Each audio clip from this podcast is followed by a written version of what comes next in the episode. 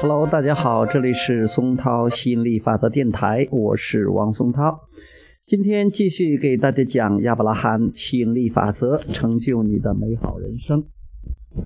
为什么大多数人得过且过？杰尔问道：“亚伯拉罕，我们居住在一个几乎人人都有饭吃、有房住和有衣穿的国家，几乎每个人都能以某种方式混个日子。我们遇到有人说，正如你所知，我想要混日子绰绰有余，但是无论如何，我无法产生非常强烈的愿望。”为我的生活带来任何重大或特殊的事物。对于这种情况，你们有什么想要说的？哦，这里杰瑞是美国的，他说的这个国家是说的美国。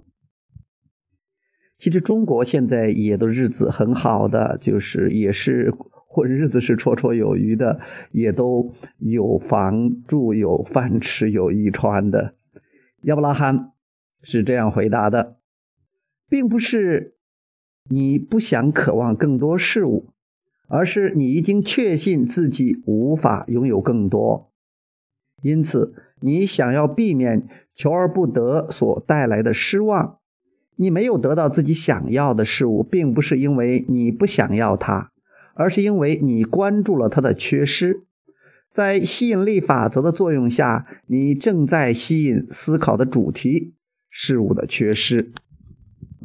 无论何时，当你想要某事物时，只要你说“但是我想要它，却还没有得到”，那么你的注意力就在想要事物的缺失上。在法则的作用下，你正吸引着缺失。无论何时，只要思考着自己想要的事物，你都会感到兴高采烈，会感到振奋不已，并且体会到积极情绪。但是，如果你思考着想要事物的缺失，你就会体验到消极情绪，体验着失望。失望正是来自于情绪引导系统的警告。你所留意的并不是你想要的事物，因此我们要说：允许自己去主动渴望，留意自己想要的事物，感受着想要的事物所带来的积极情绪。然后让失望远离，关注你想要的事物，就能吸引它。